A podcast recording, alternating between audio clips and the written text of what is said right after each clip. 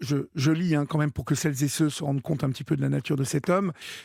cet homme, alors que vous attendiez suite à l'enlèvement hein, de votre enfant, donc il le ramène à Toulouse. Et quatre jours plus tard, euh, alors que vous attendez devant son domicile, vous le voyez sortir, vous le suppliez de vous rendre euh, votre bébé, ce qu'il refuse, et il part en courant avec le bébé dans les bras. Euh, vous voyez sa petite tête secouée de toutes parts, vous hurlez, ce qui alerte les passants qui interviennent. Monsieur chute avec le bébé qui sera gardé dix jours en observation par l'unité hospitalière de l'enfance en danger de Toulouse. Rien que par ce fait-là, le bébé aurait dû vous être confié.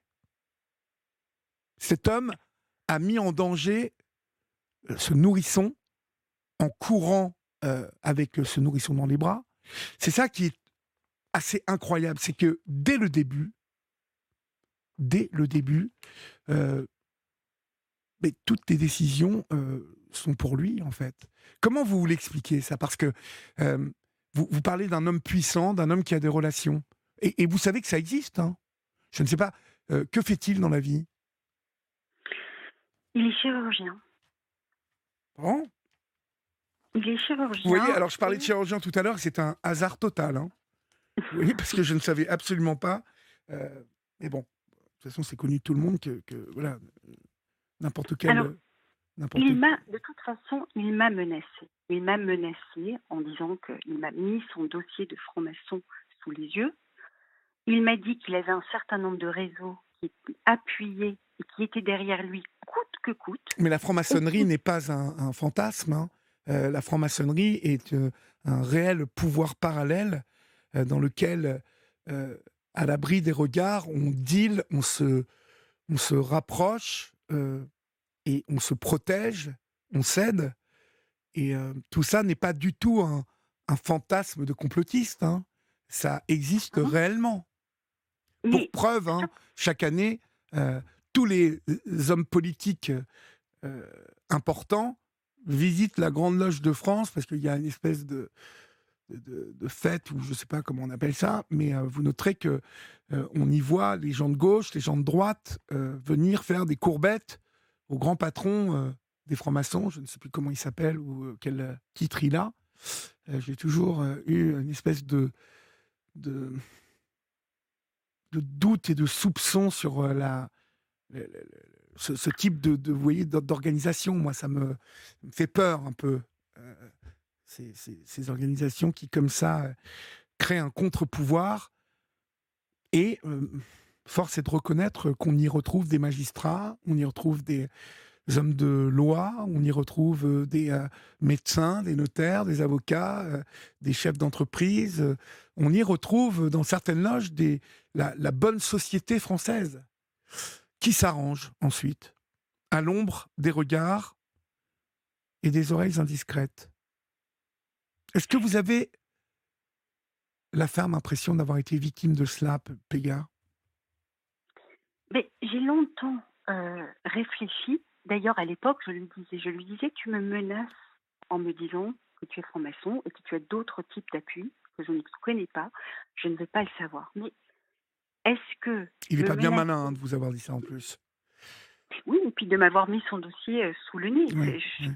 Quand on est journaliste, on a quand même le réflexe de prendre en photo et de se dire bon, on va quand même aller vérifier euh, mmh ce qui se passe derrière ça. Est-ce que personnes des personnes ont, intercédé pour lui permettre d'avoir accès à des magistrats qui possible. ne se déjugent pas? J'avais une multitude de questions, mais un jour, alors qu'il me disait qu'il ne lui arriverait rien, qu'il serait toujours couvert, ce que d'ailleurs une juge pour enfants a écrit récemment dans une ordonnance, j'ai relu la phrase trois fois. Monsieur menace de faire appel à de plus hautes intercessions si son fils ne lui revient pas. Résultat, deux mois plus tard, notre enfant lui est totalement confié. Incroyable. Par rapport à tout ce qui relève de la protection de l'enfance, des placements abusifs, parce que quand vous dénoncez des violences sur votre enfant, vous déposez plainte, vous pensez que sa parole va être entendue, mais derrière, on va vous placer l'enfant, soit le placement, soit le transfert chez l'agresseur, le parent agresseur. Ça, je l'ignorais. Je l'ai découvert avec ma propre affaire, avec toutes les autres histoires que j'ai entendues, où j'ai regardé les pièces, j'ai essayé de comprendre si ce qui m'arrivait était un cas isolé, ça l'est pas.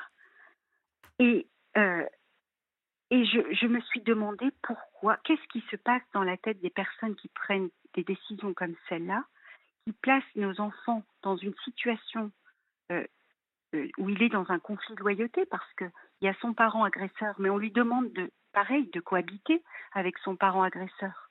On demande aux parents protecteurs d'être dans la coparentalité. Oui.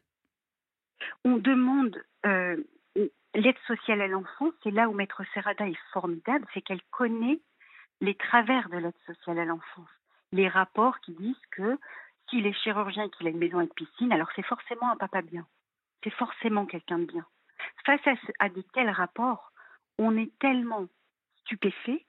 Encore une fois, c'est on ne pense pas après la violence euh, conjugale, après le désenfantement, que c'est l'institution qui prend ensuite le relais et qui vous met dans une, dans une telle situation dramatique, votre enfant et vous. Mais encore une fois, en, étudiant, j'ai découvert un livre qui s'appelle La supercherie judiciaire, euh, de la criminalité en col blanc à la criminalité en robe noire.